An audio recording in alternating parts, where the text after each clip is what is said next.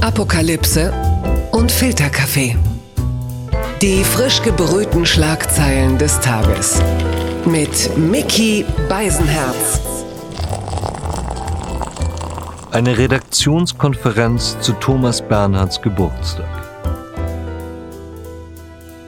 Im Konferenzraum einer deutschen Tageszeitung sitzen die Ressortleiterin und die beiden Redakteure, deren Ressort und Räumlichkeiten hausintern die Kultur genannt werden. Auch diese drei selbst werden, sobald sie zumindest in zwei Drittelstärke gesichtet werden, als die Kultur bezeichnet. Da kommt die Kultur, wird gesagt, wenn sie den Flur entlangkommen zur täglichen Themenplanungskonferenz, jetzt also vollzügig erschienen, die Kultur. Es konferieren.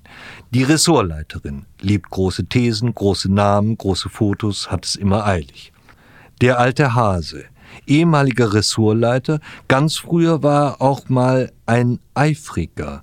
Eilig hatte er es überhaupt nicht mehr. Der Eifrige träumt davon, eilig selbst Ressortleiter zu werden, verdrängt die Ahnung, dass er auf jeden Fall ein alter Hase sein wird, der mal einst, möglicherweise sogar ohne vorher je Ressortleiter gewesen zu sein. So, was haben wir noch? So langweilig wie euer Angebot kann die Welt doch gar nicht sein. Ihr müsst mehr rausgehen. Wann denn? Wohin denn? Debatten an Land ziehen. So, womit machen wir übermorgen auf? Vielleicht mit Bernhards 90. Am 9. Februar wäre Thomas Bernhard 90 geworden. Sehr gut. Das machen wir groß. Wie machen wir es? Also meines Wissens ist bis heute unklar, ob der Bernhard am 9. oder am 10. Februar geboren wurde. Am 10. haben wir eine halbseitige Anzeige, also machen wir es am 9. Und zwar groß. Alle werden es groß machen. Mal, haben wir nicht mal beschlossen, dass wir keinen Feiertagsjournalismus mehr machen wollen? Kein Jubiläumsfeuilleton, kein Terminkalender-Reflexgeseier? Deshalb haben wir doch vor zwei Jahren auch nichts zu Bernhards 30. Todestag gemacht. Und zwar als einzige. Scheiße war das. Und vor meiner Zeit. Bernhard 90. Natürlich machen wir das.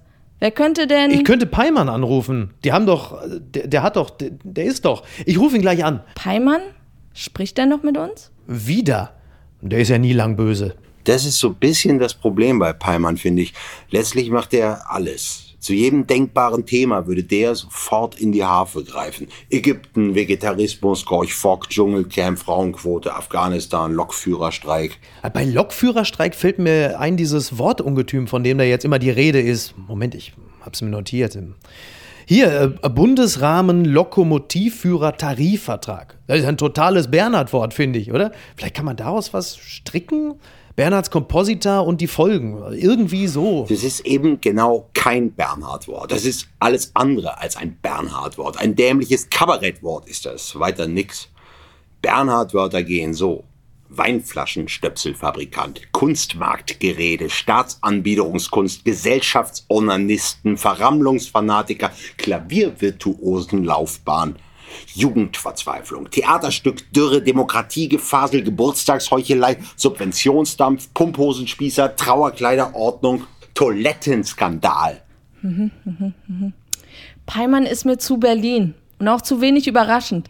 Wenn wir bis morgen nichts anderes haben, können wir immer noch Peimann fragen. Aber das wäre die absolute Verlegenheitslösung. Obwohl, das würde mir gefallen. Bla bla bla von Klaus Peimann. Eine Verlegenheitslösung ist doch schließlich Pflicht, dass man Artikel über Bernhard grundsätzlich mit so einem temperierenden Gaga-Genre-Begriff übertitelt. In größenwahnsinniger Analakademiker-Anmaßung dergestalt eine ironische Titeltraditionslinie zu Holzfällen, eine Erregung und so äh, hinzuzwinkern. Pfui Deibel. Titel ist gut. All diese sprichwörtlich gewordenen Titel. Auslöschung, der Untergeher, alte Meister, Verstörung, könnte man doch so zuspitzen. Alle kennen die Titel, kein Mensch hat die Bücher gelesen. Ah, verstehe. Heute ist wieder mal Tag der großen Thesen. Wie wär's denn mit Hennetmeier?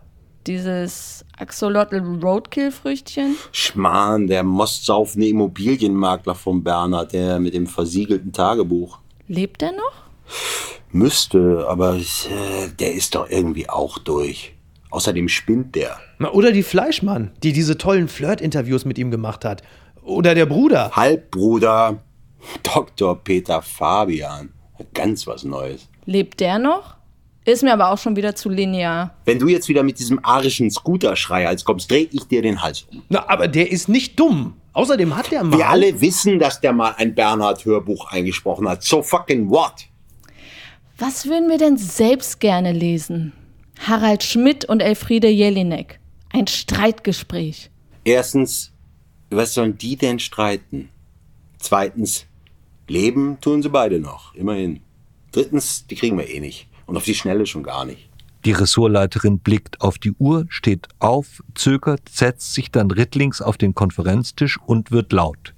Zur auch gestischen Bekräftigung der nun folgenden Regierungserklärung haut sie im Takt ihre Worte mit dem rechten Zeigefinger auf die metallene Konferenzkeksdose. Wir sind eine Tageszeitung mit dem Anspruch, jeden Tag einen magazinigen Kulturteil von nationaler Bedeutung im Grunde jeden Tag eine Wochenzeitung rauszuballern. Im Jahr 2021 heißt Zeitung machen. Arbeiten bis auch dem letzten von uns die Frau weggelaufen ist, dann Bandscheibenvorfall und gute Nacht, ich weiß schon.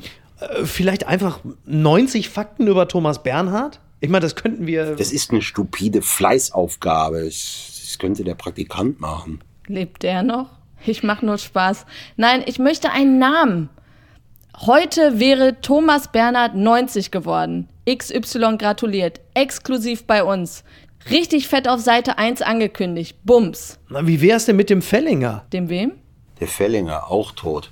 Das war sozusagen der Bernhard-Beauftragte bei Surkamp und Cheflektor nebenbei. Ja, ja, der Fellinger. Was war der? 40 Jahre oder so bei Surkamp. Meine Güte. Der, der hat damals. Ist ja viel zu akademisch. Den wollten wir doch außerdem letztes Jahr schon mal kontaktieren. Was ist daraus eigentlich geworden? Aus der Kommafehlergeschichte. Ja, das war uns dann doch zu Bastian Sick-mäßig. Ich hätte es gern gelesen. Du warst es doch, der plötzlich wieder anfing, Bernhard zu lesen und sich gewundert hat, warum da so viele falsch gesetzte Kommata drin sind. Gerade bei dieser, ich sag mal, extrem rhythmischen Prosa. Dort, wo unbedingt welche hingehörten, fehlten sie, sagtest du. Und dort, wo sie absolut störten und falsch waren, wimmelte es nur so von Kommata. Das war doch wunderbar. Wir wollten das doch jemandem vom Duden Verlag Korrektur lesen lassen. Es gab sogar schon ein Layout. Thomas Bernhard, eine Korrektur. Ja, ja, wie gesagt, wir fanden es dann doch zu.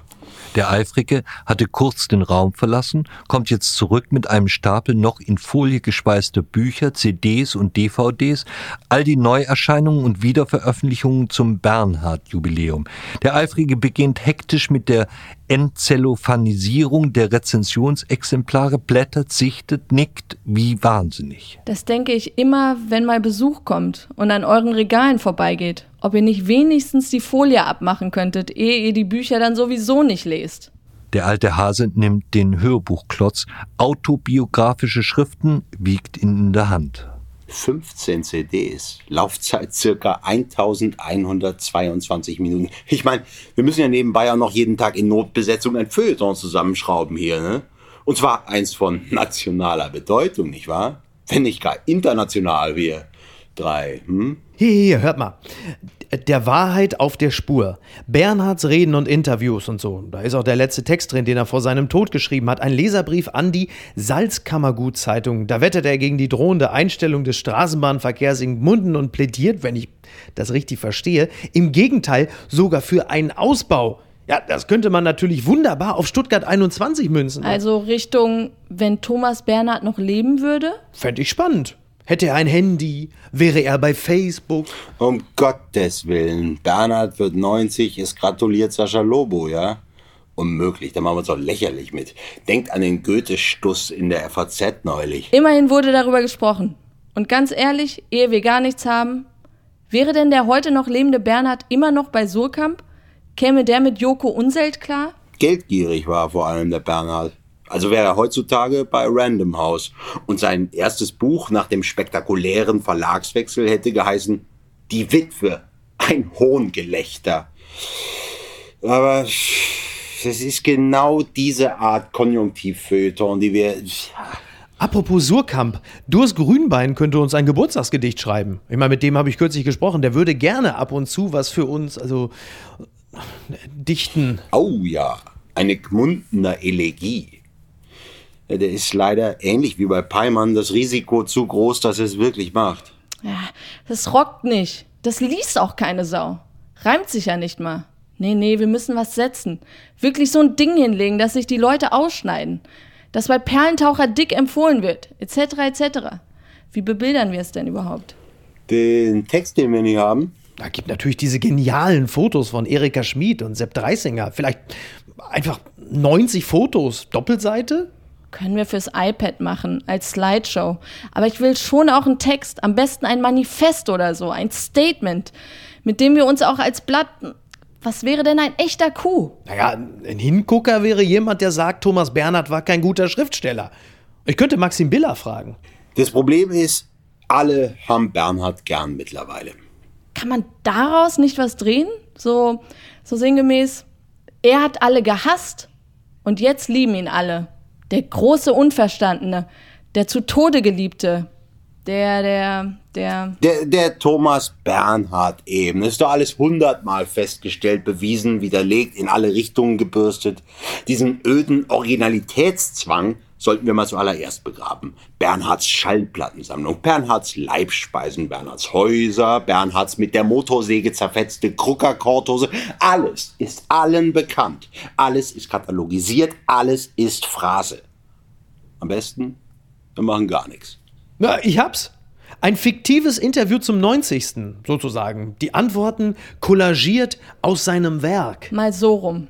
Was haben wir ihm denn zu verdanken? Eine Horde stumpfsinniger Epigonen, die glauben, wenn sie dreieinhalb Romanseiten lang keinen Punkt setzen, sind sie der neue Bernhard. Na, oder wir gratulieren mit einem Bandwurmsatz. Eine ganze Zeitungsseite lang. Außerdem natürlich den nunmehr spießbürgerlichen, inflationären Gebrauch der Begrifflichkeitsdistanzierung so genannt. Das ist ja fast so schlimm mittlerweile wie ironisierende Gänsefüßchen in die Luft zu gestikulieren. Diese permanente so genannt Bezeichnerei. Und nicht zuletzt die depperte, unausrottbare Journalistenwetteiferei um das bernhardeskeste Bernhard-Synonym. Diese faden Nachahmungskompositor Bernhard, der Beschimpfungsweltmeister Bernhard, der Weltverachtungskönig Bernhard, der Invektiven-Virtuose Bernhard, der österreichischste aller österreichischen Anti-Heimatdichter. Und, und by the way, das mit dem Bandwurmsatz gab's auch schon etwa 200 Mal. Jedes Jahr wieder. So, ich würde hier jetzt gern einen Cut machen. Ich muss an den Balken, sonst erscheinen wir nämlich morgen mit leeren Seiten. Den Bernhard schieben wir. Du hast ja eh gesagt, es sei strittig, ob er am 9. oder 10. geboren wurde. Also machen wir es am 10. Dann sind wir zwar mit Sicherheit die Letzten, aber lieber die Besten als die Ersten. Mit Online können wir ja eh nicht konkurrieren. Ja, sowieso nicht. Die sind uns derart voraus zwangsläufig. Ja, fast möchte ich das Wort benutzen, das einem die Bernhard Nachäffer so verleidet haben. Naturgemäß. Naturgemäß sind die uns um Längen voraus. Online feiern die doch längst Bernhards Hundertsten. Also am 10. Dann haben wir noch einen Tag Luft. Und wir haben die halbseitige Anzeige am 10. Brauchen wir also gar nicht so viel Luft. Das Mobiltelefon des Eifrigen summt. Oh, unbekannter Teilnehmer. Entschuldigung, aber da gehe ich mal kurz ran. Das könnte Handke sein. Hallo? Klar, Handke. Bei Patrick Süßkind wollen wir endlich die Home Story machen. Oder Salinger aus dem Grab. Der Eifrige springt von seinem Stuhl auf, als er hört, wer dran ist. Herr Peimann, das ist ja, also gerade haben wir über Sie. Nein, nein, nein, im Gegenteil, nur in den höchsten Tönen. Wie? Nein, von Stören kann gar keine Rede sein. Was können Sie denn für mich? Also, was kann ich denn für Sie? Also, wie kann ich helfen? Während der Eifrige also stehend mit Klaus Peimann telefoniert, versinkt die Ressortleiterin in ihrem Sessel und überfliegt die Betreffzeilen der 37 Mails, die während der Konferenz auf ihrem Blackberry eingegangen sind. Der alte Hase öffnet derweil die zuvor von der Ressortleiterin mit dem Zeigefinger demolierte Konferenzkeksdose, schaut angewidert hinein. Unbekannter Teilnehmer. Der Peimann ist derart prätentiös. Lächerlich ist das.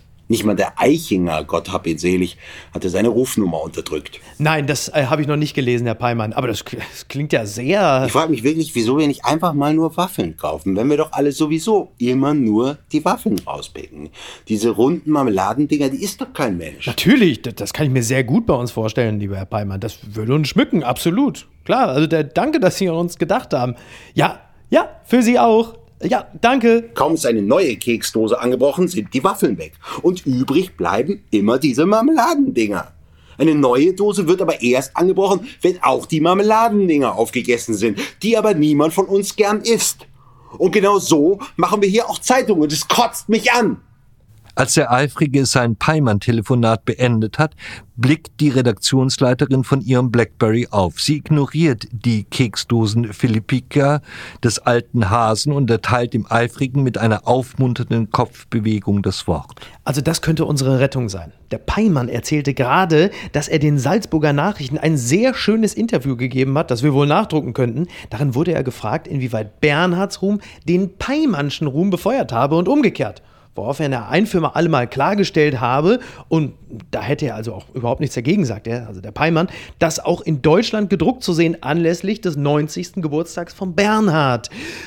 Berühmtheit, nein, das hat uns wirklich nicht interessiert. Das ist allerdings eine Meldung mit, äh, wie sagt er immer, Newswert. Sonst hat er nichts gesagt? Äh, doch, äh, dass er gerne ein Streitgespräch führen würde. So, und worüber will er mit wem streiten? Das, äh, das, das, hat er nicht gesagt. Er war aber auch sehr in Eile. Gut, sehr gut. Ähm, es ist eh alles positiv. Das überrascht mich jetzt. Das ist nicht von mir, ist von Bernhard. Das hat er gesagt? Ja, ja. Der Bernhard hat viel gesagt. Ganz viel hat er gesagt, der Bernhard. So. Wer kommt mit Essen? Plötzlich ertönt Sirenengeheul. Offenbar wurde bei Bauarbeiten unweit des Verlagsgebäudes mal wieder eine Fliegerbombe aus dem Zweiten Weltkrieg gefunden. Die drei blicken stumm nach draußen.